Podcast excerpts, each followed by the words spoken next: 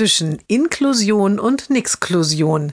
Jeden Montag eine neue Geschichte im Blog von Kirsten mal zwei. Heute der Junge hat ein neues Fahrrad. Knallrot ist es, mit drei Rädern, einem vorn und zwei Rädern hinten.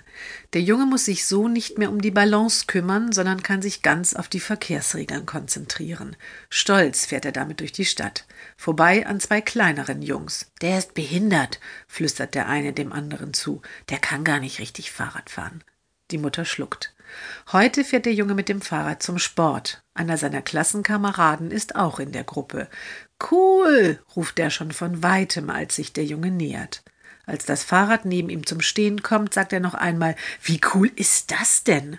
Und dann lässt er sich vom Jungen alles ganz genau zeigen. Die Gangschaltung, die große Tasche hinten und den Lenker, der unten befestigt ist. Die Mutter beobachtet die beiden aus der Ferne.